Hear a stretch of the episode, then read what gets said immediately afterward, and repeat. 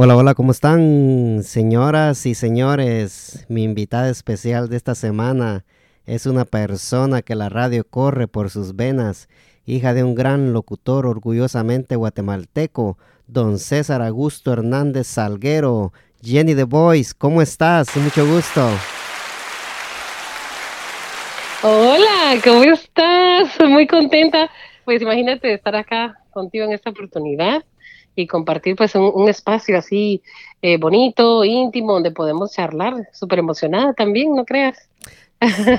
sí, gracias por, aceptar mi invitación aquí al, podcast de Agarró Fuego la Milpa. Espero que tengamos Me gusta el nombre. sí, esto, esto creo que se va a quemar ahorita. Acá. Se puso bueno, en pocas palabras. se ahorita se pone buena la cosa y, eso quiere decir para nosotros. sí, este, eh, para empezar la, la, charla o la entrevista, Jenny, este, ¿qué le recomendarías tú a, a los a los, a los nuevos eh, estudiantes que quieren dedicarse a comunicaciones o, quieren dedicarse a, ser locutores?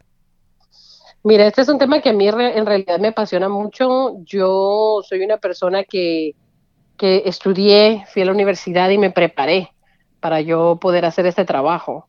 O sea, yo quise educar, yo no quise ser una persona que solo se metiera y por suerte y por casualidad, porque yo eh, no, no, quiero sonar muy feo, pero yo siento que cuando una persona entra de esa manera, sus chances de hacer una carrera por mucho tiempo son un poquito más, o sea, mínimos, porque uno necesita prepararse, porque en el campo de la locución no lo parece, pero hay mucho por hacer. Hay grabación de, de audios, incluso muchas veces el que está en radio puede tener chance de saltar a hacer un comercial para televisión. O sea, hay mucho involucrado dentro de la radio, entonces para los que estudian, el mejor consejo que yo les puedo dar es que se preparen y que, aprendan de todo lo que puedan, porque la radio no es solo sentarse frente al micrófono, sino que involucra saber de, sonido, saber de audios. Hoy en día, el que trabaja en la radio tiene que saber editar audios también. porque uno tiene soundbites, ¿verdad? O grabas un audio de un comercial o alguna declaración de la tele, o sea, tienes que saber de muchas cosas sobre equipos que puedes usar, qué tipo de micrófono te conviene, o sea, de las consolas, cómo se hacen los, los controles, los remotos, las transmisiones en vivo, o sea, hay muchas cosas involucradas, entonces es bueno que vayan, creo yo, a estudiar para que les enseñen la técnica y les enseñen muchas cosas que tienen que ver con comunicaciones y mi mejor consejo es que sean metidos, sean shooters, le decimos de Guatemala a nosotros. Sí, como decimos allá, sí. Porque aprende uno mucho. Cuando tú eres metido y estás, quieres saber qué es esto y quieres saber qué es el otro. O sea, que tengan esa curiosidad de conocer muchas cosas, eso les va a ayudar muchísimo. Porque fíjate que a mí cuando yo empecé en comunicaciones, yo trabajé con un periodista en aquella época en Guatemala. Él era un poquito, era, era conocido, era controversial y el Señor sí era una persona a la que le aprendías mucho y nunca se me va a olvidar una frase que él me dijo. Y él me dice, me decía, señorita Hernández, la suerte es cuando la oportunidad y la preparación se juntan. Prepárese, prepárese, prepárese todo el tiempo, porque algún día le va a llegar la oportunidad de sus sueños y le va a tocar a la puerta. Y si usted no está preparada, no la va a poder aprovechar. Guau, qué, frase esa más, más bonita y, y, tenía toda la razón. Sí, fíjate, esa frase se quedó conmigo durante, durante todo este tiempo y siempre he tratado de aplicarla y, de prepararme, o por lo menos estar en la jugada, como decimos nosotros, ¿verdad? Sí, sí.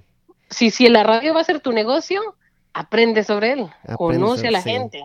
Y, ¿verdad? y esa, eso que él te dijo, yo creo que aplica en cualquier cosa de la vida, ¿verdad? Porque Correcto. en la vida hay que prepararse uno para todo, porque si llega la oportunidad... De cualquier cosa y no, y no estás no estás preparado, nada más está uno en su circulito, ¿verdad? Y no sale a, a prepararse y a, y a, tratar de aprender cosas nuevas, pues esa oportunidad como que no va a valer nada. Es como ahorita en la cuarentena, el que está en su casa y no aprovechó este tiempo, o sea, ¿qué hizo entonces? Porque era una buena oportunidad, por lo menos no puedo decirte las mamás, porque a nosotros nos toca duro ah. estar atendiendo a los hijos y hacer todo eso. Pero, por ejemplo, una persona soltera, digamos, puede pensar en alguien soltero, que no aprovechó esta cuarentena para aprender algo nuevo, para hacer un proyecto, para emprender, para leer algo diferente, para educarse. Entonces, ahí tú sabes que no va a llegar muy lejos. porque era una linda oportunidad, imagínate. Sí, este. Que obligan a tomar ese tiempo, entonces hay que prepararse, creo yo. Sí, este, esta cuarentena me agarró a mí también con, con el podcast, porque yo empecé el podcast como, ¿qué te digo? Como en enero.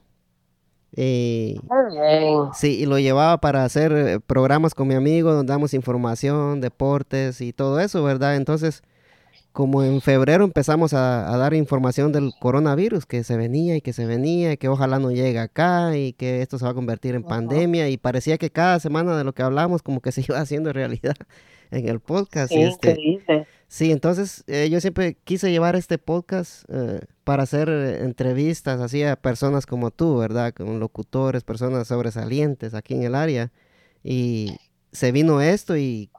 hubo, ¿Y ves? Sí, hubo un momento que me sentí, como te dijera yo, como atrapado, porque ahora qué hago, decía yo, ¿verdad? ¿Cómo voy a hacer para grabar? Entonces empecé, empecé a buscar, este, a ver, qué equipo había para grabar. Ahí está, te educaste, buscaste información y encontraste las maneras. Mira, yo soy una persona que mi esposa a veces se ríe porque yo aprendí de esta manera. En aquella época, acuérdate que nuestros padres tenían mucha complicación para, para comunicarse con uno, entonces ellos generalmente te, te hablaban a través de dichos. Sí, o parábolas, o te contaban, e, era la manera para ellos de educar, porque a veces tal vez la comunicación era muy difícil porque ellos eran educados de otra manera. Entonces yo soy una persona que hablo mucho con frases. Y, si tú te recuerdas cuando yo estaba en la radio, yo siempre decía, como mi madrecita diría, o como mi madre diría, porque ella siempre de esa manera nos hablaba y yo siempre hablo con frases. Entonces, y, siempre cuando se me va a salir una y a veces trato de no, porque diría la gente, esta, esta mujer solo si habla. pero esas frases se le quedan a uno. Exacto, pero mírate, me gusta que, que, hayas emprendido tú este, este proyecto y que a eso es lo que iba, viendo que tú dijiste, ¿y ahora qué hago? El que quiere busca las maneras y el que no busca las excusas. Sí, ¿Verdad? Entonces tú buscaste la manera y, y aquí conversando y platicando de muchas cosas y siempre lo bonito de las entrevistas es que, que, es algo que a mí me gusta mucho. Me encanta ver también entrevistas de otros periodistas o, incluso biografías porque se aprende mucho de, de, lo que han pasado otros y lo de la vida, ¿verdad? Sí. Este, algo bueno nos deja. Algo bueno nos deja, sí. Este, sí, este, empecé a buscar yo en, la, en internet qué equipo puedo usar para grabar y encontré un Zoom L8 que es un mixer eh, que le puedes conectar al teléfono, tiene soniditos y todo eso. Aplausos. Ah, mira qué chévere, ¿ves? Ya hasta se mejoró el podcast. Sí, hasta se Bendita mejoró. sea la cuarentena. y, pero sí, al principio tuve miedo, ¿verdad? De decir yo, ah, mi podcast se va a ir, se va a ir abajo, porque mi, mi pensada era hacer entrevistas, ¿verdad? Y, y bueno, pero bueno, busqué, me rebusqué y, y, aquí estamos. Mira, ahora contigo ya son, ya son bastantes entrevistas aquí para la gente que está escuchando que que si terminen de escuchar este episodio con Jenny The Voice y váyanse para atrás a escuchar las otras entrevistas que hay, que son un montón. Claro, algo se aprende de todos. Yo creo que cada quien tiene experiencia diferente de la vida. Tú mismo ahora estás contando tu experiencia, lo que te tocó hacer con tal de seguir con tu proyecto y que no se quedara ahí y seguir adelante. Y todos tenemos una historia. Cada persona con la que tú te topas en la vida tiene una historia de lucha, una historia con sus familias en este país, y es bonito ese tipo de conversaciones porque aprendemos algo nuevo, ¿verdad? Sí, este, y tú, este, ¿cómo estás pasando esta cuarentena eh, con tus nenes, verdad? Que... Ay, mira, voy a ser bien honesta, bien, bien honesta. Yo los primeros días súper feliz, y ves que uno todo eso social media, las redes sociales ahora, y la, la primera semana estaba yo, día uno, estamos haciendo no sé qué. Día dos, estamos haciendo otra cosa. Día tres, ay no, yo para allá, para la segunda semana, yo estaba con que, Dios mío, ¿y ahora qué hago? Hasta los días se me olvida. No, para mí ha sido difícil, no te lo voy a negar, ha sido difícil en el sentido de que mis dos hijos están pequeños. Tengo un niño que va a cumplir apenas cinco años, entonces él estaba en pre-K ahorita. Y mi hija estaba en primer año. Entonces, ¿qué sucede? Decidieron hacer las clases en línea. Sí. qué bueno, pero nadie se puso a pensar en las mamás como yo, que mis hijos están en una etapa en la que necesitan ayuda para utilizar una computadora, ¿verdad? Una mamá que tiene un niño de 12 años le dice, ok, haz tu tarea y está el niño lidiando con la computadora, pero ¿y yo? O sea, me he sentado, te digo, desde temprano en la mañana, desde las que nueve, nueve y media que los ponen, a mi hija y me dan las dos de la tarde y yo sentada ahí en la computadora al lado de ellos y uno, y que si el otro, y que si la otra tiene el, eh, por Zoom, y que si esto, y que tiene que hacer, no, imposible. Honestamente te digo, no estábamos preparados, creo yo, nadie estaba preparado para esto. Entonces a todos nos tocó ajustarnos, este, bendito sea Dios, yo estoy aquí en mi casa con mis hijos, no quiero pensar, o sea, pobre las otras personas que tuvieron que arreglárselas con su trabajo, si son trabajadores esenciales, y les tocó ver las maneras de dejar a sus hijos con alguien, o sea, súper complicado. Ha sido lindo en el sentido que, como todos, no hemos aprendido a descubrir cosas sobre cada uno de nosotros, la convivencia en familia, porque no es lo mismo, le decía yo ya era mi mami, es que no es lo mismo que, que uno diga yo quiero quedarme en casa hoy. No voy a salir este fin de semana a que te obliguen. y te digan, te quedas. No es lo mismo, es una cosa súper rara, pero no se siente un igual. Entonces yo creo que eso es lo que nos ha ayudado esta cuarentena. aprender mucho de nosotros mismos, creo yo. Y a estarse quieto uno, ¿verdad? Porque... Oye, sí, sí. Eso ha sido complicado, no te lo voy a negar. Gracias a Dios aquí tenemos un patio grande y mis hijos pues por la tarde los saco ratín allí. Pero sí, sí se estresa uno bastante. Es complicado. Sí, Mi, mi, hijo la semana pasada fue la última de, de clases por línea oh, gracias a Dios. Sí, y este, ya le mandaron el resultado que pasó el grado, va, para cuarto ahora, para cuarto grado. Ay, qué bien, qué bien. Yo no sé cómo me verá a mí con los míos, porque no te lo voy a negar, hay días que me he dado por enfermo a mis hijos, ay, lo siento, amanecido mal hoy, para no hacer y darme un descanso, porque es demasiado demasiado. De verdad que para mí ha sido complicado, no te lo voy a negar. Sí, ya me imagino. Pero con todo, lo, con todo lo demás, pues ahí vamos. Sí, porque viéndolo, viéndolo bien, ¿verdad, Jenny? Que es, es, fue algo que nos agarró desprevenidos y algo totalmente nuevo, eso de quedarse en casa, como que... Como Ay, ha, sido horrible. en ese sentido, sí, porque ahí es donde tú te das cuenta tantas cosas que uno hace, o sea, le pones atención a muchos detalles. Por darte un ejemplo, esa cuestión de la mascarilla yo, o sea, te dicen, no se toque la cara. Y lo primero que uno quiere es, te empieza a agarrar picazón de la cara. Sí. No se toque la boca. Y uno está así como que, ay, me iba a tocar la boca. Ay. Entonces ahí tú te das cuenta cuántas veces tú te tocas la cara al día y, no estás consciente, ¿verdad? Porque nadie te pregunta, pero ahora que te dicen, no te toques, es como que, ay, ¿qué hago? Me pica la nariz, me pica la nariz debajo de la máscara. O sea, se, da cuenta uno de todo. Sí, sí, Pero ahí voy, por lo menos tengo mis distracciones que, que después de que yo salí de la radio, pues puse un blog y tengo mi propio website y con ese sigo trabajando. Gracias a Dios al principio nos asustamos. Pensamos igual que, que ese tipo de, de, actividad también se iba a bloquear, pero no. Ahí seguimos y en esos trabajo también y eso me distraigo. Sí, yo creo que ahí la gente va más a los blogs, ¿verdad? Yo lo estaba viendo también. Eh, sí, así toca, fíjate, nos toca, es una manera de comunicación que, que, fue una otra manera que yo descubrí de comunicarme, que me, me, costó al principio encontrar la manera, porque irónicamente este, yo puedo hablar, pero escribir es otra cosa, sí, no es lo mismo. Ya que estamos ahí, ¿cómo pueden encontrar tu blog para la gente que está escuchando y quiere escuchar, eh, quiera leerte y ver las fotos que pones ahí? Fíjate que mi página yo la tenía hace muchos años, originalmente la tenía para cuestiones de grabaciones. Sí. Luego cuando estaba trabajando yo en la nueva 87.7, ahí ellos nos pusieron, nos montaron unas páginas para que nosotros hiciéramos nuestro blog en el website de ellos, o ahí fue aprendiendo un poco. Y la página, yo el, dominio que era que es www.jennythevoice.com, siempre lo tuve. Luego viene eh, una, unas personas que tenían una empresa que hacían algo parecido y me dicen, mira, montemos una, una red de bloggers en el área. Y así lo hicimos. Luego yo me desligo de estas personas y dije, voy a continuar con mi blog por mi lado, porque es más fácil uno hacer las cosas como uno quiere en el tiempo que uno quiere, ¿no? Sí, que no, que no lo estén diciendo a uno a qué horas y qué hacer. Sí, no, y que la gente tiene que saber que cuando uno tiene un blog, el trabajo es de uno. Sí. O sea, por, mucho, sí, ese es un trabajo que yo sé que cuando salimos con esta cuestión de los blogs me da risa porque vi a muchos que intentaron montar un blog y cuando ya estaban en el camino se dieron cuenta que, que no es tan fácil, es, eh, representa dinero, tiempo y producción, aunque no lo parezca. Solo hacer una foto, si tú te imaginaras lo que yo tengo que hacer para hacer una foto con mis hijos. Ahí te dice, ay, qué linda la foto, pero no se podría pensar que uno tiene que comprar las cosas, uno tiene que buscar el tiempo, uno tiene que hasta montar un set muchas veces. pero es bonito. hacer todo. Es otro tipo es otro mundo, si tú te imaginaras, es otro, es otro mundo. Y hay gente que, que está a lo global, o sea, yo por lo menos hago mi trabajo más que todo para aquí, para el área del DMV, y las personas en Internet, pues es un, es un mundo en el que cualquiera puede acceder, y accesar, perdón, eh, debo decir, y lo pueden hacer desde cualquier país. Entonces eso es bonito también. Pero hay gente que ya estamos hablando de millones de followers. Imagínate cómo hace esa gente, ¿no? Sí. Eh. Pero ahí está mi blog. Eh, si lo quieren visitar, tengo muchas cosas. Hago muchas cosas con mis hijos, eh, muchas actividades con ellos. Y gracias a Dios, pues he tenido campañas con marcas y todo. Y hasta la fecha, pues ya llevo cinco años con él.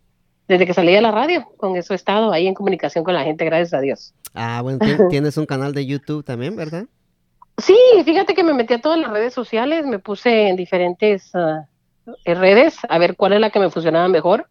Yo soy muy buena para hablar, para estar en cámara, ah, más o menos, pero cuando me toca hacerlo, pues lo hago.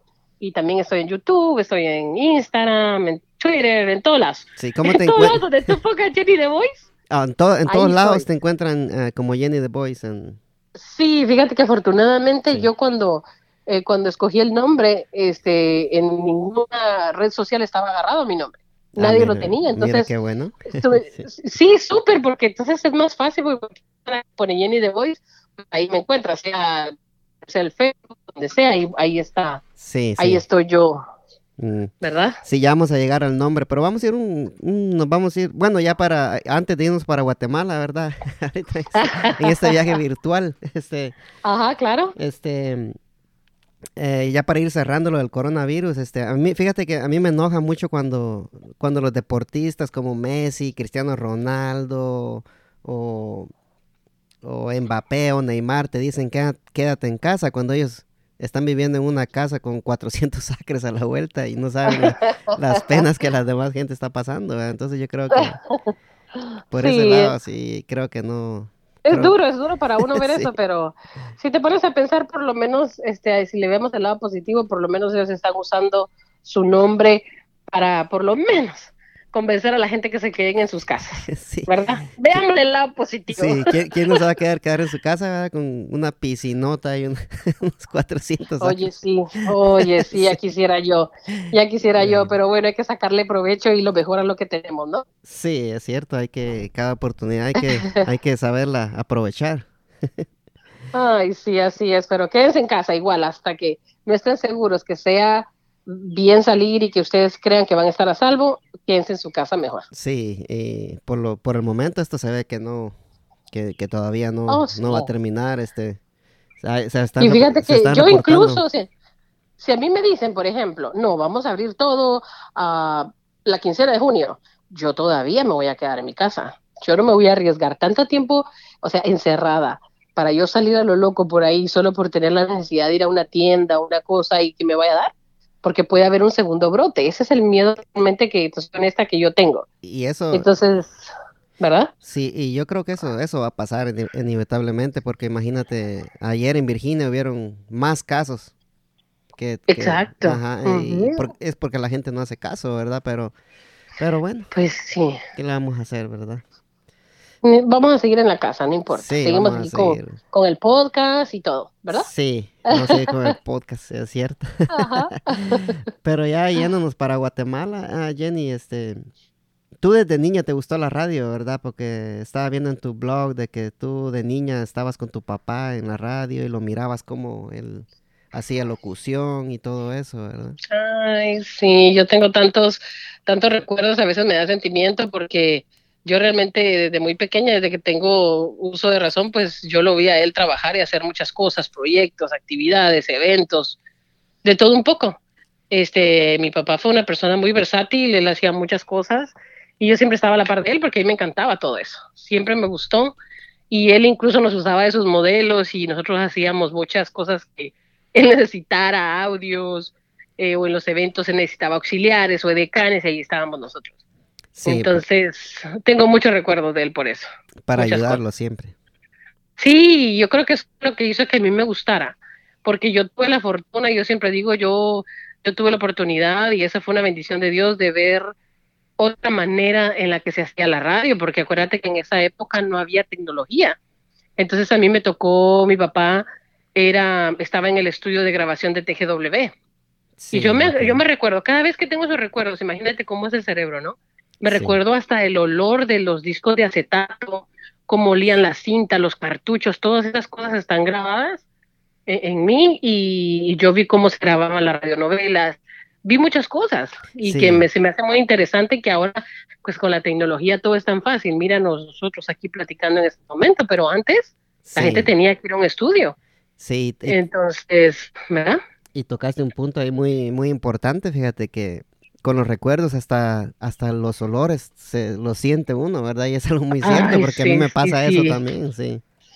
Sí, mira que el otro día estábamos hablando aquí, en una de esas charlas que uno tiene por los días de semana, estar aquí encerrados y hablábamos pues sobre eso, que a nosotros nos tocó, este, cuando se te trababa el cassette en la grabadora era la muerte, sentías que te morías porque decías, no, mi cassette. Lo acabo de comprar, decía. Sí, uno decía, no, ahí están mis canciones favoritas. Y uno jalaba despacito la cinta de la grabadora con tal pidiéndole a Dios que no se, no se rompiera.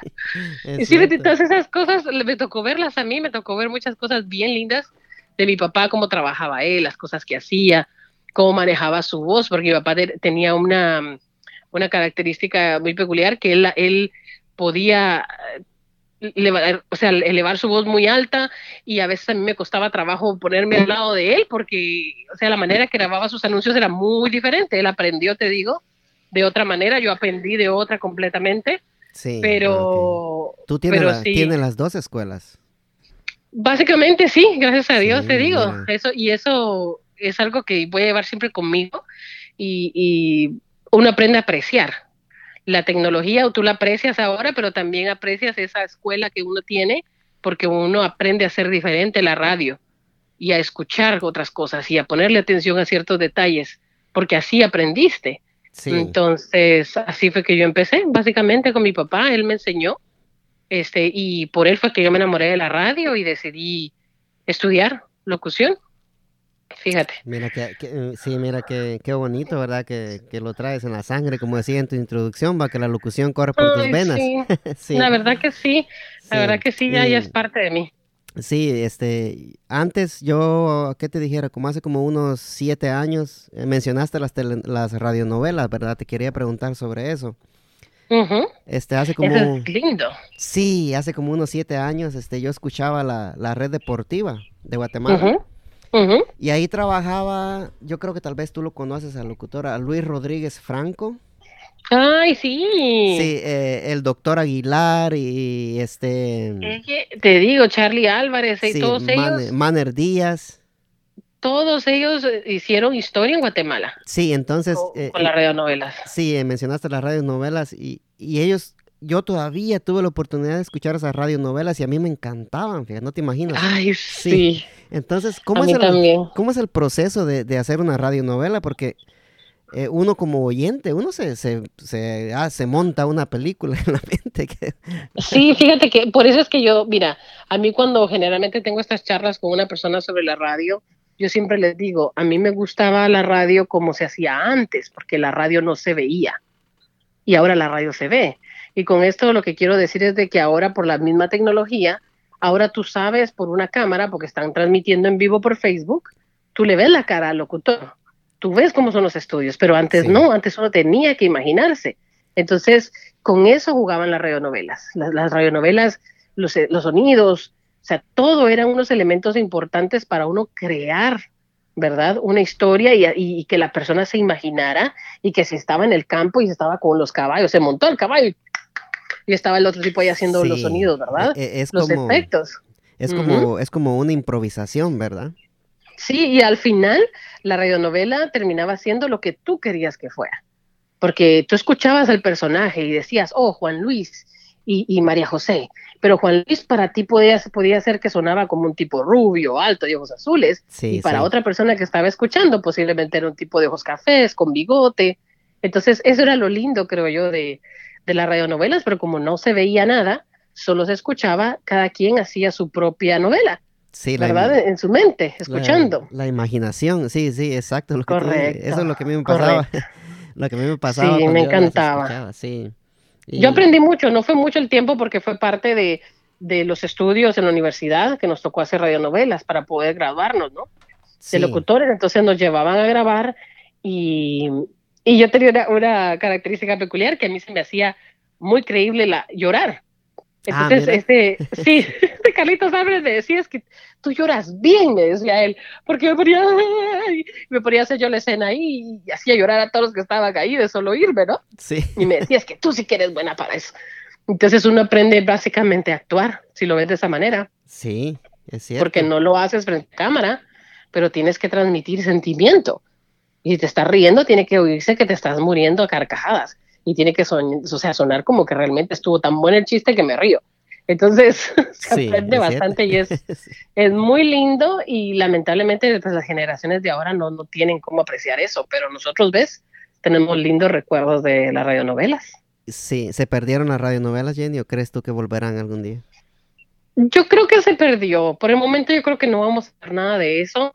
Sin embargo, ¿ves? los podcasts son muy populares, pero es otro tipo este, de comunicación, más que todo para informar, este, siempre hay, hay, hay un tipo, hay un tema, hay ciertas cosas. Yo nunca he oído nada donde haya caracterizaciones.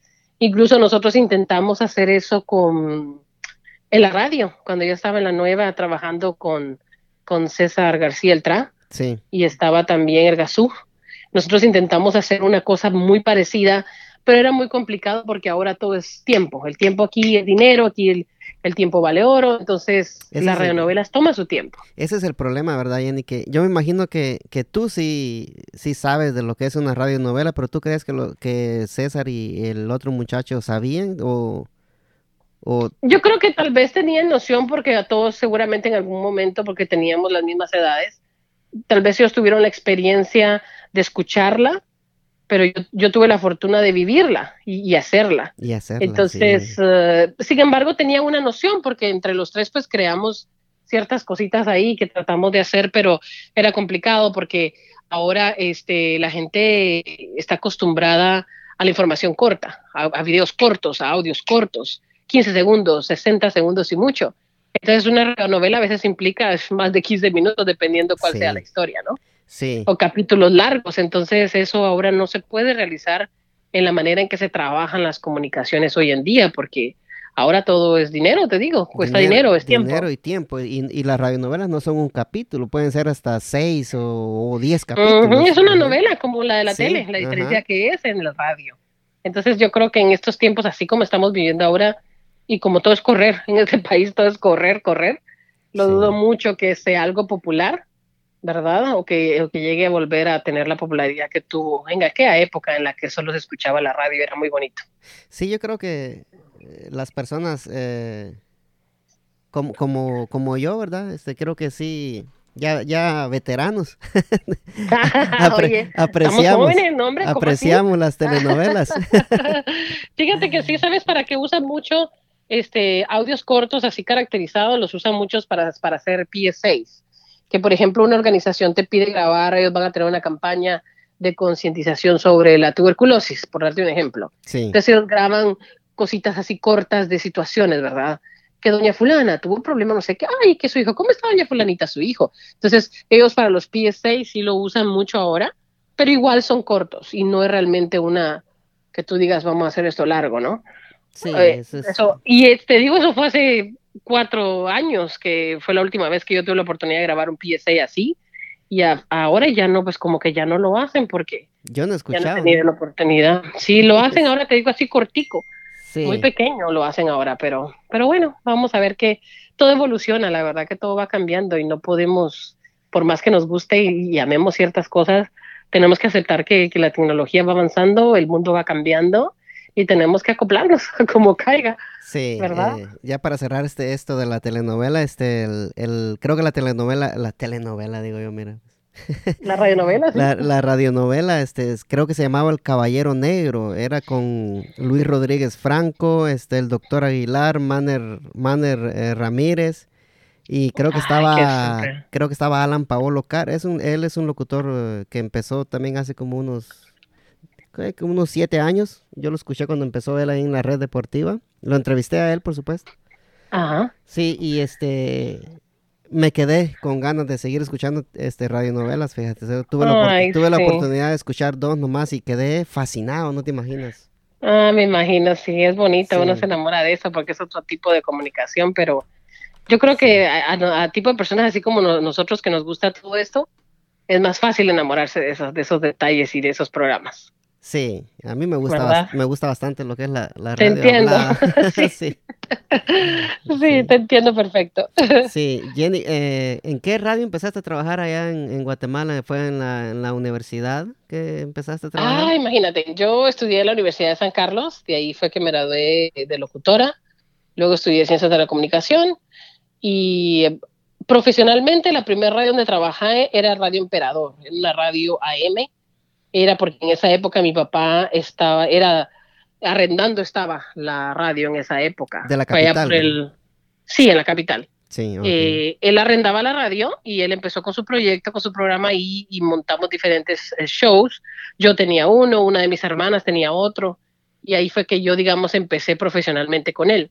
Luego, este, me tocó ir a hacer me puse a hacer audiciones porque dije yo, bueno, yo tengo que seguir mi camino yo amo a mi papá y amo sus proyectos, pero yo tenía que iniciar con los míos y quería trabajar en Radio FM y ahí fue empecé a hacer audiciones, fui a varios castings y entré a Radio Grupo Alios, que ahora pues esta es una cadena bastante grande en Guatemala. Sí, creo que la más grande, bastantes radios. Sí, sí, yo creo que eh, a diferencia de Central de Radios, creo yo, porque tienen radios en varios departamentos y en la capital, ahí fue donde entré y básicamente empecé mi carrera, digamos, profesional en la FM en Guatemala, en La Que Buena.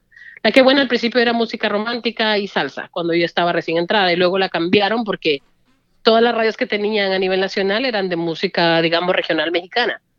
Sí, y ellos cambiaron la radio, hicieron un relanzamiento, y ahí fue que básicamente me estrené yo en el FM, en Radio Grupo Alius. En la que buena de, la, de Guatemala. Sí, en la que buena de Guatemala. Gracias a Dios ahí empecé. Llegué a ser directora de la estación este, una época en la que era complicado, pues porque imagínate una mujer de PD, o sea, era, era complicado para los muchachos, porque imagínate, tenía yo a mi cargo, eran 13 varones y dos mujeres. Ah, mira. Entonces es difícil, es difícil, que un varón se deje... en aquella época, pues las cosas han cambiado. En, especialmente en los países de, nosotros, ¿verdad? Donde, el machismo este, reina. Oye, sí, imagínate, fue muy difícil, para mí al principio fue muy difícil, porque yo, yo trabajé con personas que que tienen mucha experiencia también en radio. Ah, sí. Entonces nos vimos en una situación en la que a mí me eligen como la PD y ellos tuvieron que trabajar para mí. Entonces para ellos era difícil, era mujer, era joven, porque era bastante joven yo en esa época, yo estoy hablando, tenía 25 años y ya era PD de una radio. Sí, Entonces, bastante eh, joven. los que eran ya grandes, imagínate, no se sentían bien que una joven les diera indicaciones y fuera su jefe. Sí, y yo me imagino que más de alguno sabía de, tu, de tu background, como decimos aquí, ¿va? sí, sin embargo, lo que estamos hablando, este, su forma de ser... No los dejaba. Digamos, sí, era difícil para ellos, gracias a Dios, eso fue un periodo de el inicio. Los primeros meses fueron complicados y después nos acoplamos, por el, o sea, nos sentamos, hablamos y bueno, por el bien de la estación y porque esto sea algún proyecto bueno, diferente y nuevo, o sea, hagámoslo. Y así lo hicimos. Y gracias a Dios fue una de las mejores épocas de Radio Grupo Alios, porque en esa época ellos lanzaron lo que es Radio Punto, también, que fue para eh, September 11 también. Ellos lanzaron Radio Punto, precisamente ese día. Ellos salieron al aire con la radio. Era, esa, esa radio era de deportes también, ¿verdad? De deportes y noticias, sí. De deportes y noticias. Y bueno, ellos lanzan la radio y hubieron muchos proyectos lindos, hicimos muchas cosas en la radio que nunca se habían hecho en Guatemala. Y también fue una aventura, o sea, inolvidable. Realmente hasta la fecha. Yo tengo contacto con compañeros de Alius de esa época porque fue tan ah, bonita. sí, qué bueno. Tenemos un grupo en WhatsApp y ahí nos estamos hablando y nos mandamos fotos y de vez en cuando recordamos cosas y hasta la fecha seguimos en comunicación, imagínate. Ah, eso es lo, bonito, ¿verdad? De las, de las buenas relaciones, que duran por siempre. Sí, sí cuando uno logra ese, eso, e, ese yo he, soy, he sido muy afortunada, no te lo voy a negar, he sido afortunada, he tenido gente bonita con la que he trabajado, gente con la que he tenido, hecho química, eso es bien importante. Cuando uno trabaja en radio, no, no es solo voy a poner a este y voy a poner a aquel y que haga un show. No, porque a veces la química es bien importante y si no se llevan bien, imagínate, si no se llevan bien en persona, o sea, la gente lo puede percibir al aire, que no se lleva. Sí, es que sí, la gente lo eso es bien delicado. Sí, es como, es como que pusiera uno un, a, un, a un toro y una cabra a jalar el, sí, no. Por más que a ti te guste, te ese toro y esa cabra, o sea, no. No, no. va a jalar igual la carreta. Correcto, entonces imagínate, yo he sido muy afortunada.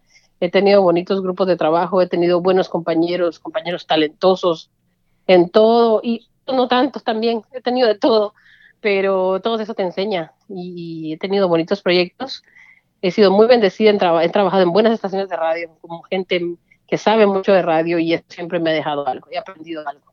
Sí, la verdad que, sí. y tú, tú sabes bastante ver lo que, lo que gracias a Dios, también, sí, he aprendido mucho, gracias a Dios, la, la escuela de la vida, dice mi mamá. Sí, la escuela de la vida, es me ha enseñado mucho, he aprendido mucho, te digo, he sido muy, muy bendecida por eso, porque he aprendido cosas muy bonitas. Sí, entonces en el, en el 2004 te vienes para Estados Unidos.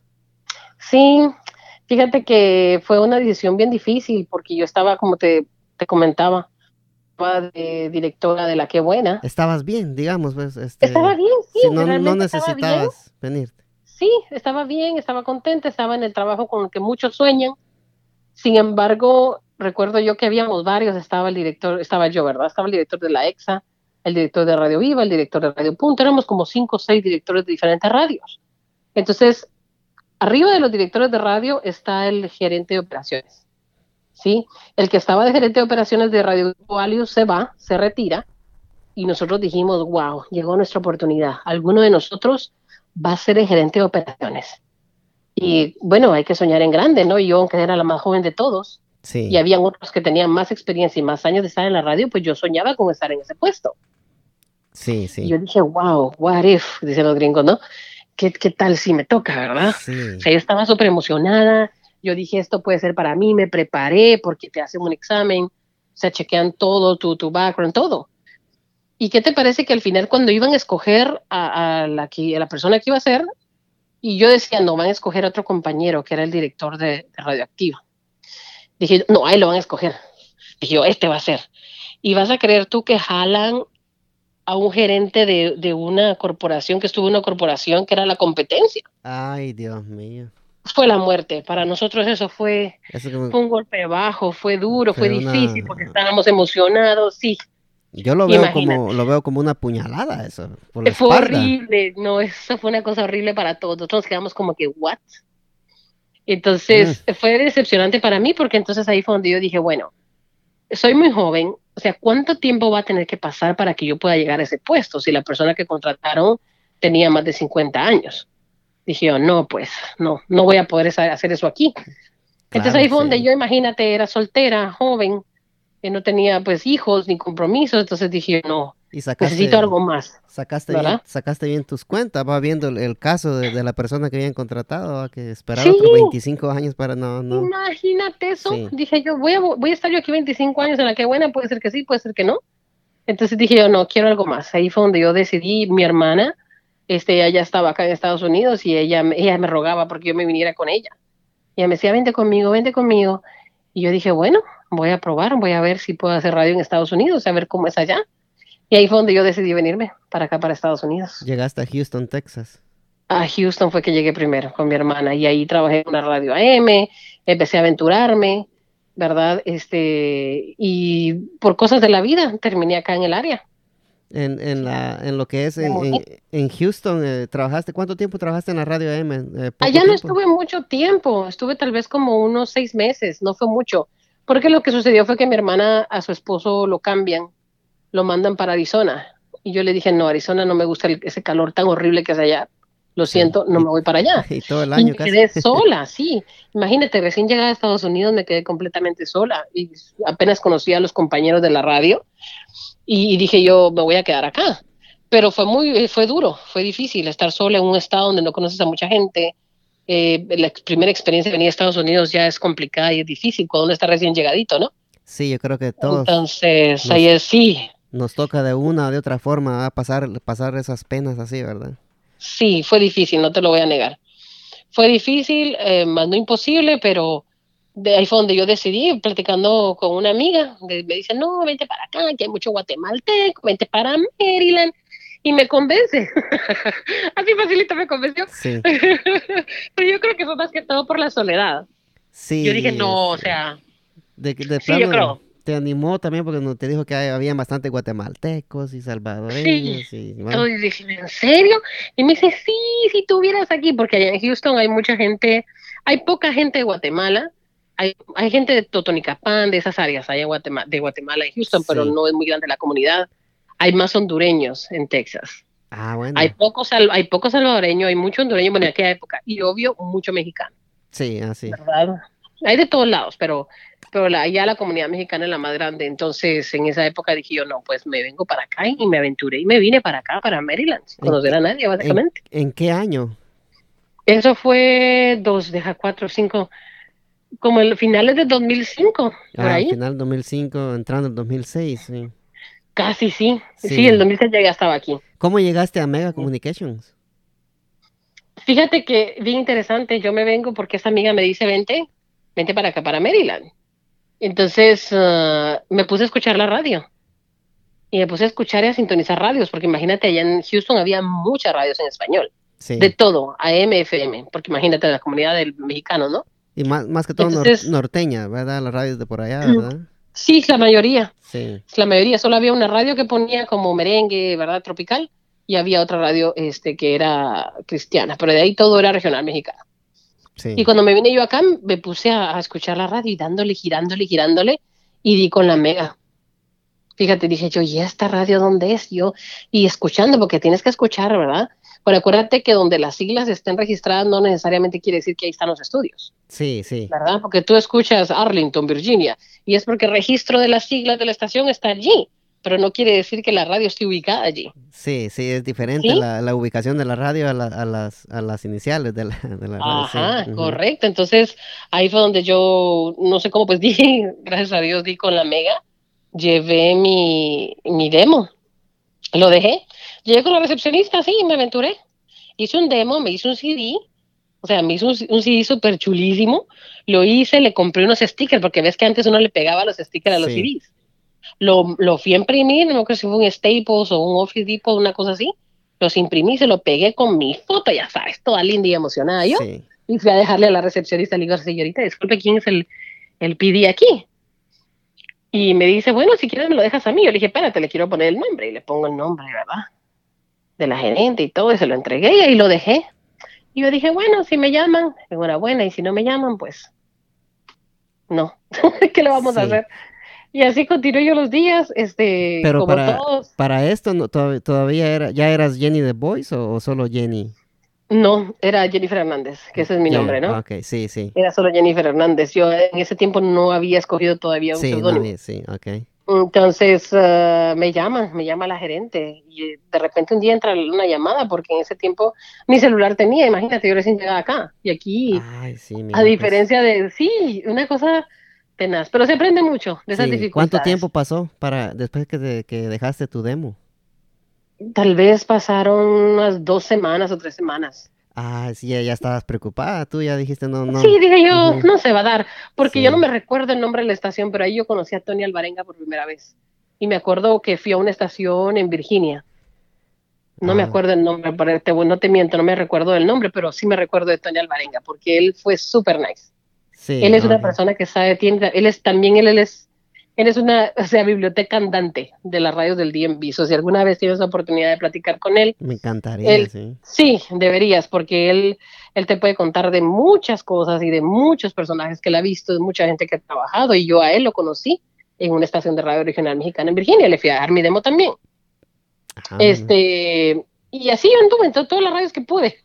sí. Fui a la, ¿cómo era que se llamaba? Radio Viva, donde estaba Sergio Urriola. También con ellos Sí, fui y les dejé sí. mi demo también a ellos. Entonces, eh, la primera que, que me llamó fue la Mega. Me llamó la gerente de la Mega y me dijo, mira, quiero conocerte. Ven, quiero conocerte. Pero en esa época, este, ellos todavía era la Mega, ¿verdad? sí. Y en esto, tú sabes que mucha gente no lo sabe, pero realmente las estaciones de radio es un negocio de millones de dólares también. Sí, y las sí, radios es como tipo real estate, ¿verdad? Es como cuando tú vas a vender una casa. Sí. Las casas las arreglas y las pones bonitas antes de venderla. Para que sea atractivo para el que va a comprar. Entonces yo entré en una época en Mega en la que ellos iba, estaban pensando vender las frecuencias.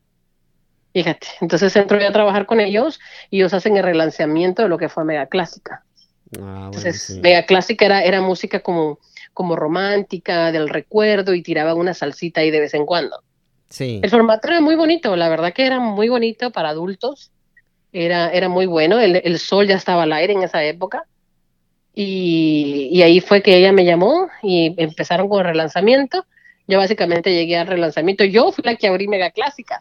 con el turno ah, mío, sí, yo fui la primera que salió al aire ah, y nunca se me va a olvidar porque a mí me temblaban las piernas porque yo tenía atrás, imagínate el gerente general, que era porque ellos tenían megas en, en Tampa. Y ellos detrás de mí, la gerente detrás de mí, el PD detrás mío, porque era la primera vez que yo salía al aire. Sí. ah, eso pero fue, tu Pero tu experiencia. Sí, gracias a Dios, bien, gracias a Dios. Fíjate que, eh, y te voy a ser bien franca, a mí algo que me ha pasado durante todo este tiempo que he hecho radio aquí en Guatemala, es que hay guatemaltecos que resienten que yo no hable con el acento guatemalteco al aire. Fíjate. Ah, qué raro eso. En parte, en parte me da tristeza porque yo soy una persona, yo eh, tratando de descubrir, ¿verdad? Le digo yo a mi esposo, porque nosotros nos sentamos a platicar de muchas cosas. Y hablando un día, le digo, yo creo ya descubrí qué es lo que es. Yo siempre he estado enamorada del castellano bien hablado. ¿Sí? Sí. Entonces, a mí siempre me gustó hablar bien, correctamente. Eso no quiere decir que cuando yo me topo con un guatemalteco, ¿qué onda vos? ¿Y cómo estás? ¿Qué me contás, mano? Sí. O sea, yo puedo hablar guatemalteco, ¿sí ves?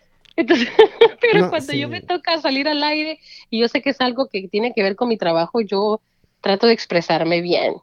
Y eso me ha abierto muchas puertas porque entonces la gente no sabe de dónde soy.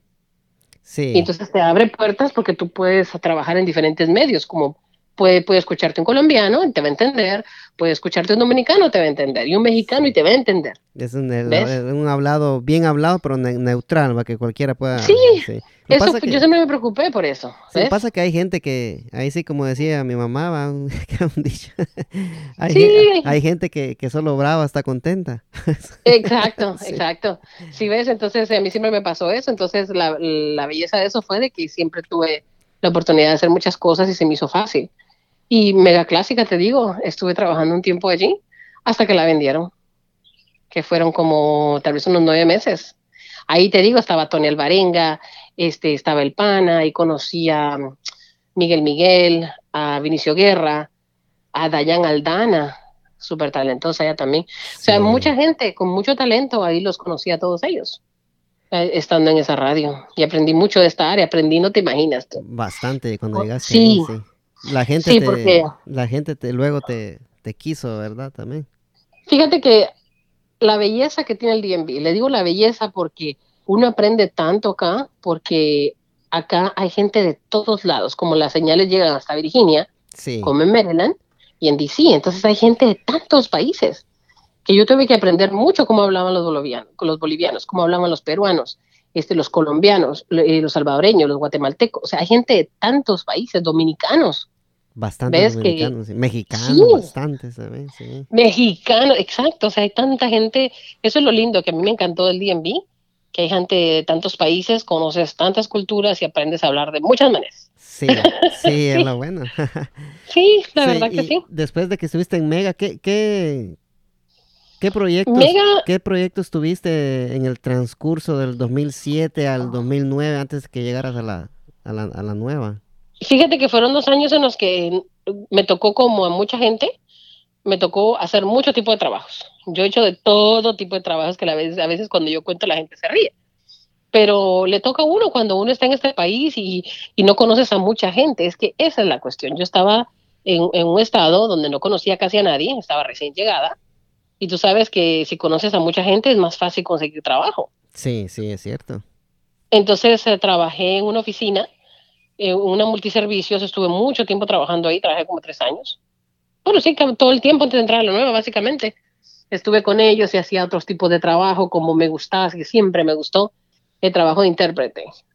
Ah, me encantaba, me encantaba. Eso es un trabajo muy bonito, que uno tiene la oportunidad de ayudar también a la gente, porque tu comunidad, tú sabes, increíble pero hay mucha gente que en nuestra comunidad no habla ni un centavo de inglés, nada. Nada, sí, es cierto. Y les toca ir a muchos lugares, a oficinas de, doctores, a oficinas eh, de verdad gubernamentales. Entonces necesitan la ayuda de alguien que hable y esa es una carrera que siempre me hubiera, si no hubiera sido yo este, locutora, me hubiera encantado entregarme full al, al, ser intérprete. Sí, eh, porque eso lo hice mucho también. ¿Aprendiste inglés en, en Guatemala también o, acá en Estados Unidos? Lo... Aprendí un poquito en Guatemala y aquí fue que vine ya. Aprendí full.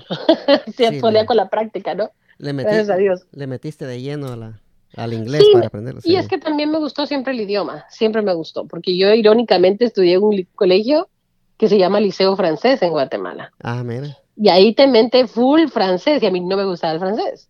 Ah. Me gustaba el inglés. No le, no le, gusta, le gusta el inglés, le ah. decían, oui, le decías tú. Ajá. sí.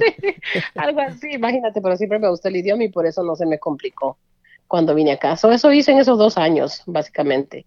Ah. Trabajar en intérprete, trabajar en multiservicio, o sea que atendíamos a la gente, le ayudábamos con cosas del MBA. Prácticamente no, no perdiste el, contacto con la, con la gente, ¿verdad? Fíjate que no, pero siempre hice voiceovers. Yo siempre tuve, en ese tiempo que, o sea, desde que yo trabajo en radio, siempre he tenido mi micrófono y mi computadora. Sí. Todo el tiempo. Y, yo cuando entré a, que vendieron la Mega, me quedé en contacto, conocí a unas personas porque se la vendieron, fue la radio, se convirtió en la radio de los Redskins. Entonces, cuando hicieron oh, esa transición, sí, la venden a ellos, la venden. Sí. Y hacen esa transición y llegan productores, ¿verdad? yo les tuve que entregar, porque acuérdate, al final es que te digo, a mí siempre, por metiche y por metida, yo siempre me va bien. Ah, sí. Pero en el buen sentido de la palabra, no me No, sí, sí, yo, yo, yo, yo también así soy, porque yo ando ahí de metido, mandándole, eh, hablándole a la gente a ver si se quieren que los entreviste. es que, es que mira, es que aprendes mucho, uno aprende mucho. Imagínate que cuando deciden vender la, la radio, este, el, el PD que estaba en ese momento, pues él se va.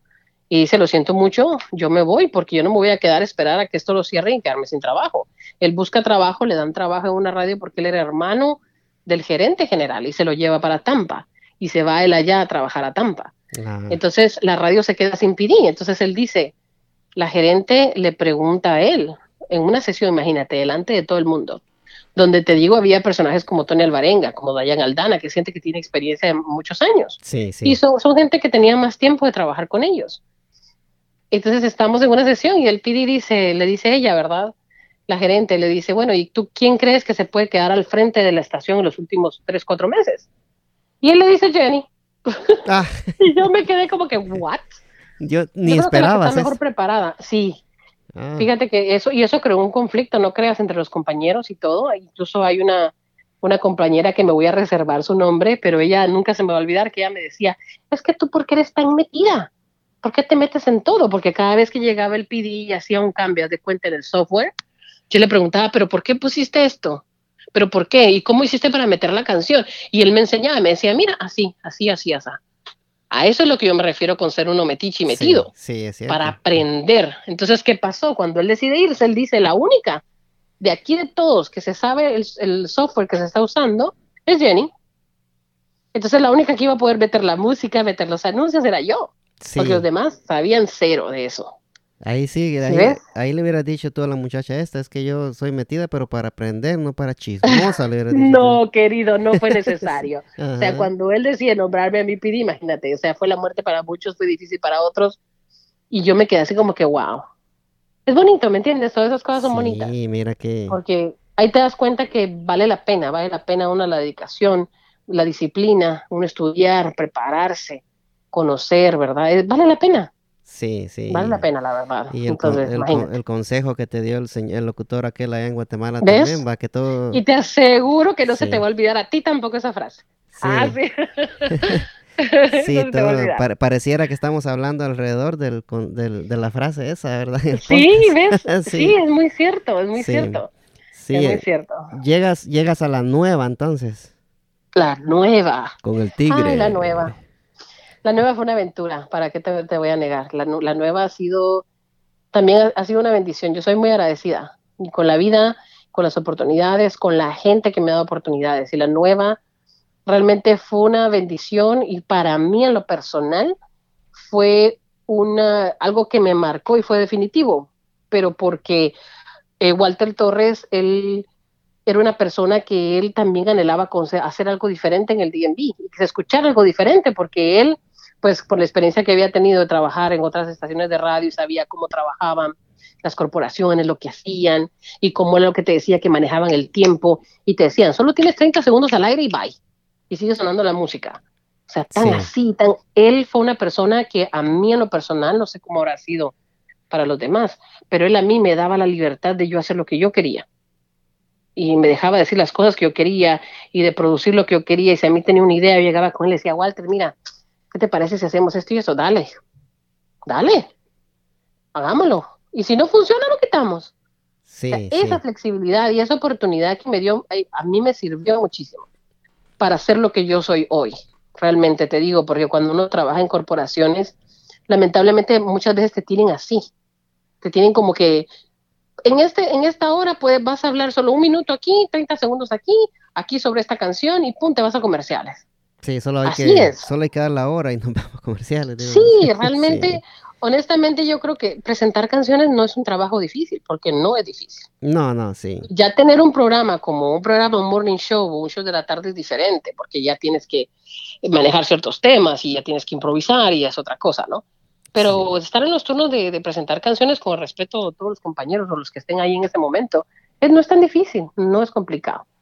Entonces, uh, Walter Torres hizo eso conmigo. Él me dio esa oportunidad y me dio esa libertad de yo poder hacer muchas cosas. Y eso fue lo que yo hice en la nueva. Y gracias a Dios, yo le digo a mi mamá, no sé qué, no sé qué es, realmente no sé qué es, pero a mí la gente me quiere, yo no sé por qué es, ¿verdad? Yo simplemente soy yo. Claro, por eso. Soy yo. yo soy yo y yo amo mi trabajo.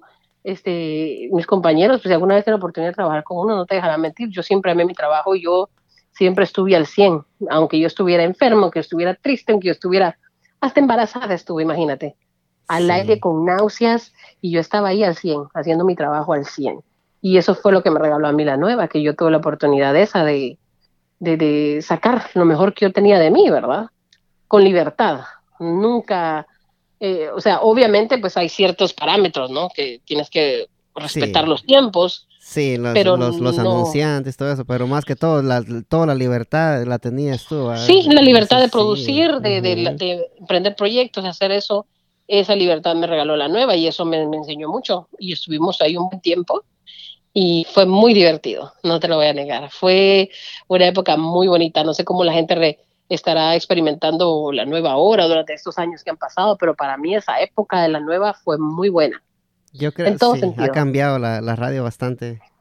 Sí, en esa época había de todo, había discotecas, habían remotos, hacíamos transmisiones, hacíamos conciertos. O sea, fue la mejor época de la nueva para mí en lo personal porque como fue lo nuevo, la nueva era la nueva. La nueva, era nuevo. todo el mundo andaba con la bulla de la nueva radio. Sí, iban al, al estadio de los del DC United, ¿verdad? United, hacíamos sí, los tailgate parties, hicimos aquel concierto allá en el Harbor, cuando el Harbor apenas lo estaban construyendo, con, eh, ¿cómo que se llamaba ese grupo? En cambio, tú, ¿cómo se llama ese grupo? Ay, qué De veras que te ves fatal, se me olvidó el nombre. Pero era famoso, sí. Y eso fue una experiencia también súper linda. Hicimos muchas cosas, muchas cosas diferentes. Nosotros hicimos éxitos en la radio, muchas canciones que tocó primero la nueva y se hicieron famosas.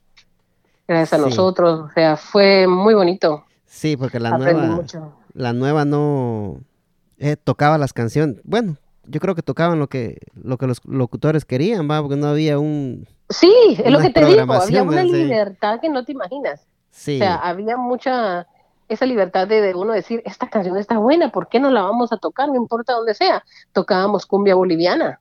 Sí. Y eso nunca sonó aquí. Porque y, aquí... muy buena, por cierto.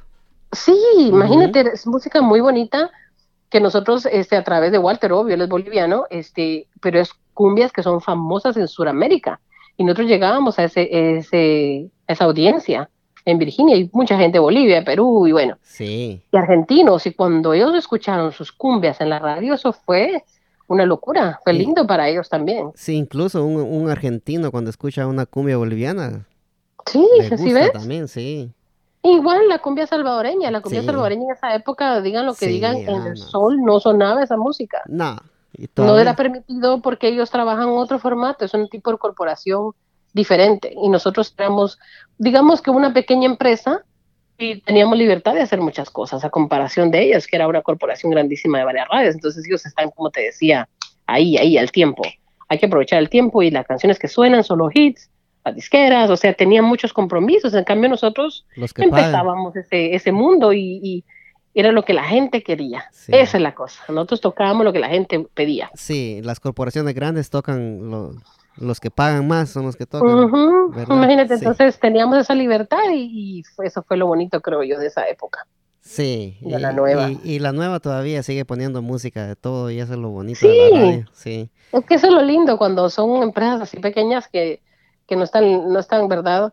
Ellos obligados con nada ni con nadie, obviamente con sus anunciantes, pero de las cuestiones de música se pone todo para todo el mundo. Sí, es cierto. Este... Sí, fue alegre.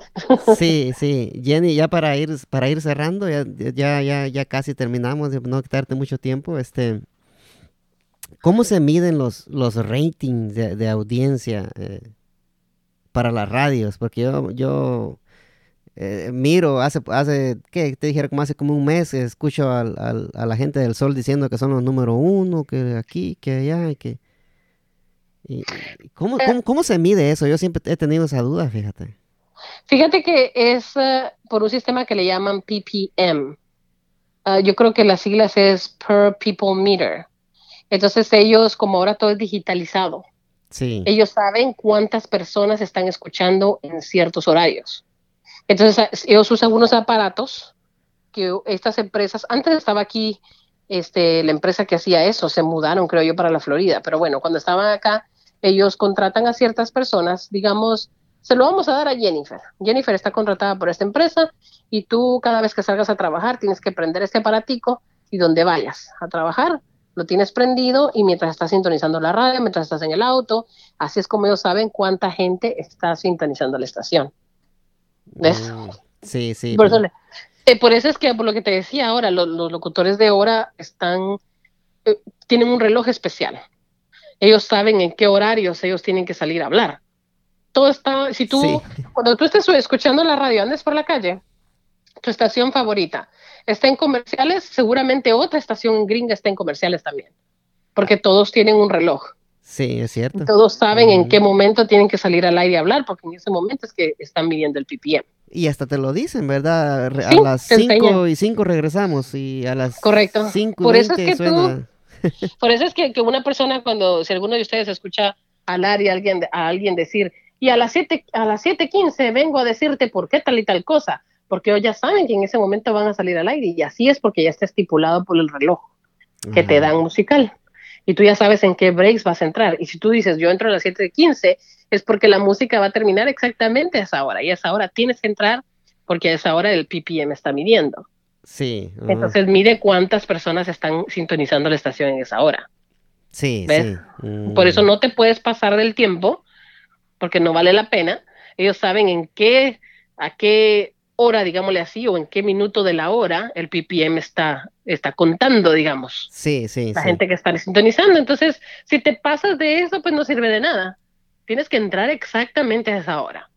Por eso es que todo es muy mecánico ahora. Sí, y, me pareciera, este, no es por, por decir, eh, eh, ofender a nadie, ni, ni a ninguna emisora, ni nada, pero pero yo siempre que voy en la calle, escucho, escucho a la nueva siempre. yo no escucho al, sol y pues, yo, no, yo no entiendo. Por eso que te preguntaba que no entendía por qué dicen que son los número uno si yo no... Es que mira, acuérdate que ahora todo es... Nosotros somos, eh, ponte, y ahora me cuento yo entre toda la gente porque no estoy dentro del medio ahora, pero somos personas regulares, digámosle así.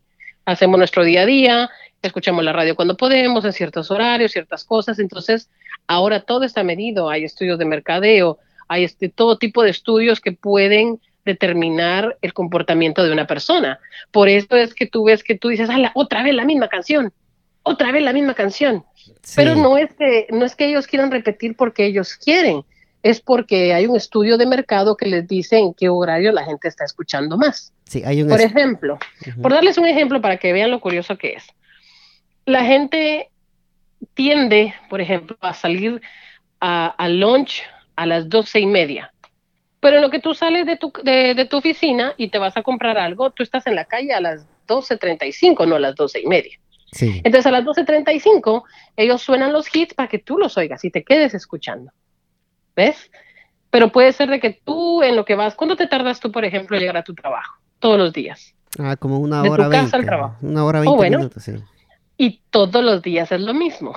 Entonces ellos saben que tú todos los días más o menos tardas una hora dentro del auto. Sí. ves? Entonces son estudios de mercado ellos saben cuánta gente más o menos se conecta a ciertas horas y por qué. Porque este país es así. Sí, así es. este país está así. Aquí todo está medido, todo, o sea, acá aquí tiene su lunch, entran a las nueve, o sea, a los que salen a las cinco. Uno sabe. Por ejemplo, todos los que llevan a los niños a la escuela, a las siete y media, tú ya estás, ¿verdad? Preparándote, ya te levantaste, porque los nenes tienen que estar ahí a las nueve en punto. Entonces saben que te vas a montar al carro a las ocho y media, nueve, tienes que estar dentro del carro y puedes estar oyendo la radio.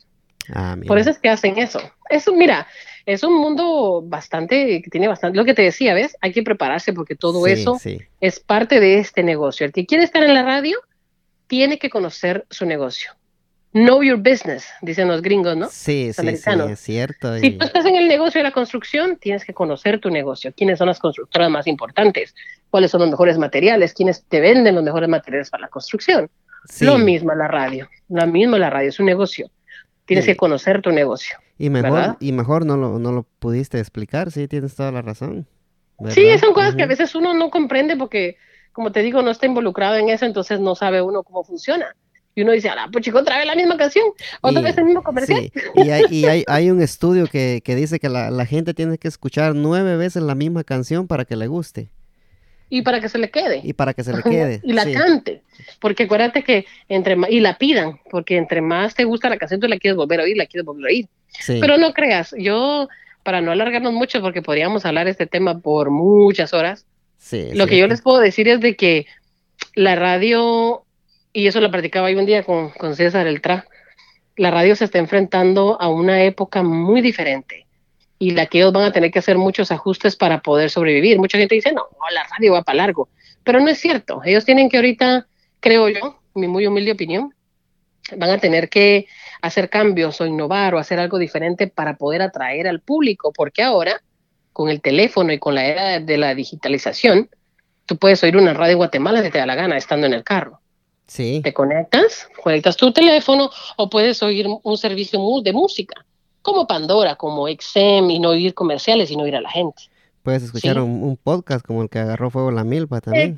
exacto, puedes escuchar tu podcast tranquilo en lo que vas al trabajo, vienes de regreso y no quieres a nadie gritándote en el oído. Sí. ¿Sí ves, entonces en el ahora todo el mundo tiene smartphones todo el mundo. Antes no, porque antes era muy caro, ¿te acuerdas? Hace unos años atrás era carísimo. Sí, era caro. Tener un iPhone o tener un Samsung, sí. Ahora todo el mundo tiene uno. Ahora te los dan hasta por pagos, pues. si no tienes uno, es porque definitivamente todo el mundo tiene social media y todo el mundo tiene iPhone. Y con la, la, tecnología se puede hacer mucho. Entonces ahora ellos se están enfrentando a eso, a que tienen que innovar. Eso es lo mejor que yo le puedo decir a los compañeros, que se pongan creativos, que, traten la manera de hacer cosas diferentes, nuevas, innovar para poder mantener esa audiencia y atraer a la gente y que la gente se quede escuchándote. Ese es el reto, creo yo, que tienen los compañeros que están ahora al aire, porque no la tienen fácil, está difícil. Sí, mira, ahorita Spotify le acaba de, acaba de pagar un contrato a John Royer, creo que Yo lo vi, oye, de millones de dólares. Eh, de un podcast, ¿qué te parece? Eh, genial, hay que seguir con el podcast, ¿ves? Voy a empezar yo a pensar con Powell Bioasi. Sí, entonces, entonces eh, tienes razón tú con lo que dice, ¿verdad? Que la radio tiene que ponerse las, las pilas porque los podcasts vienen bien duro, tú sabes, este. Sí, sí, pero mira, y en el caso tuyo, el, em, y en base a lo que yo he vivido con las cuestiones de la radio, lo mejor que te puedo decir, sigue con tu podcast, tu podcast y sé tú mismo y haz el trabajo por el amor que le tengas al trabajo no pienses mucho en el dinero, porque cuando uno hace el trabajo pensando en el dinero, no se da. No, es cierto. Más, más bien. Si tú lo das porque te gusta, la gente va a oír que te gusta. Las entrevistas, te gusta hacer entrevistas, quieres conocer más de la gente, la gente va, va, va a percibir eso de ti y eso es lo que le va a gustar a la gente, no tanto el podcast en sí o el entrevistador, sino que escucharte a ti. Sí, sí. Entonces, esto es, eso es lo mejor que puedo dejarte yo en esta entrevista, que hagas las cosas por, por el amor al servicio a la gente y porque tú lo quieres hacer por, para que ellos aprendan contigo. Hazlo con amor y te aseguro que, que va a funcionar. Y sé constante, sé disciplinado y ahí, ahí, ahí, ahí, todo el tiempo. Así como hiciste ahora. Sí. Que lograste comunicarte conmigo, así tienes que hacerlo aunque se caigan las telecomunicaciones. Así. sí. sí, este, no, y, para la gente que, que no sabe de, de, de, los, de los podcasts, ¿verdad? Este, aunque no crean, este, se gasta. Eh, para uno, uno en un podcast no, no gana nada. Este, uno, uno lo hace con, por amor, como tú dices, va, porque sí, comprar pero mira, micrófonos, comprar el equipo, comprar. Ah, claro, sí. es una inversión. Pero te digo, hazlo, hazlo por el, por, por el amor a hacer el trabajo y porque te gusta y el dinero va a llegar. A Eso mí- viene. A mí me encanta. Yo, si, si. Dios, si Dios lo quiere, ¿verdad? y algún día, ¿verdad? Eh, ¿Qué digo yo? Algún día lejano, aquí en unos tres o cinco años, cae algo, pues yo voy a estar más que feliz. Pero por el momento, este mixer que compré, eh, ya se pagó con esta entrevista. esta entrevista. Ah, ya ves, se ve, lo las- más sí, importante. entonces eso, eso es lo que me hace feliz a mí, ¿va? Este, que- qué bueno, me alegro mucho. sí, te agradezco también. Te agradezco mucho la oportunidad porque yo, ya te diste cuenta, me emociono, me apasiona hablar de este tema. Esto, esto siempre ha sido mi vida y te agradezco que, que me tomaras en cuenta y que también me dieras este espacio pues para la que la gente me conociera y, y estar en tu programa. No, a ti, Jenny, este, y espero que, que esta charla se vuelva a repetir algún día, no sé. Primero Dios, cuando ya seas Sí. famoso y tengas tu contrato, tú me pones primero en la lista y dices, no, tengo que hablar con Jenny porque ella Con hablamos de esos sí. millones. Sí, vamos a compartir. sí. Muchas este, gracias. ¿Cómo está tu? Sí, este, antes de irnos, ay, disculpa, Jenny, este, pero no, no me podía ir sin preguntarte, este, por tu tío, Rafael Hernández, ¿está bien él? Ay, pues mira, eh, no te voy a negar, él tiene complicaciones de salud, él realmente está en una etapa de su vida pues que, que ya no está para hacer eh, ni producciones ni presentaciones, ¿cómo te lo puedo decir todo? Su salud está medio medio, no está muy bien de salud, tiene días muy buenos, tiene otros días no tanto, pero lo más importante es que está vivo, ¿sí? Es lo más importante, que- sí. Y que siempre, pues todos lo recordamos siempre, quien no conoce un chiste de velorio ha escuchado uno, Sí, yo venía y- escuchándolos hoy en el carro. Sí, uno siempre se sigue Sí. riendo porque son chistes que no pasan de moda y uno siempre se sigue riendo. Y cuando uno es adulto los entiende más aún. Sí, es cuando uno está chiquito no. No, sí, este, ¿verdad?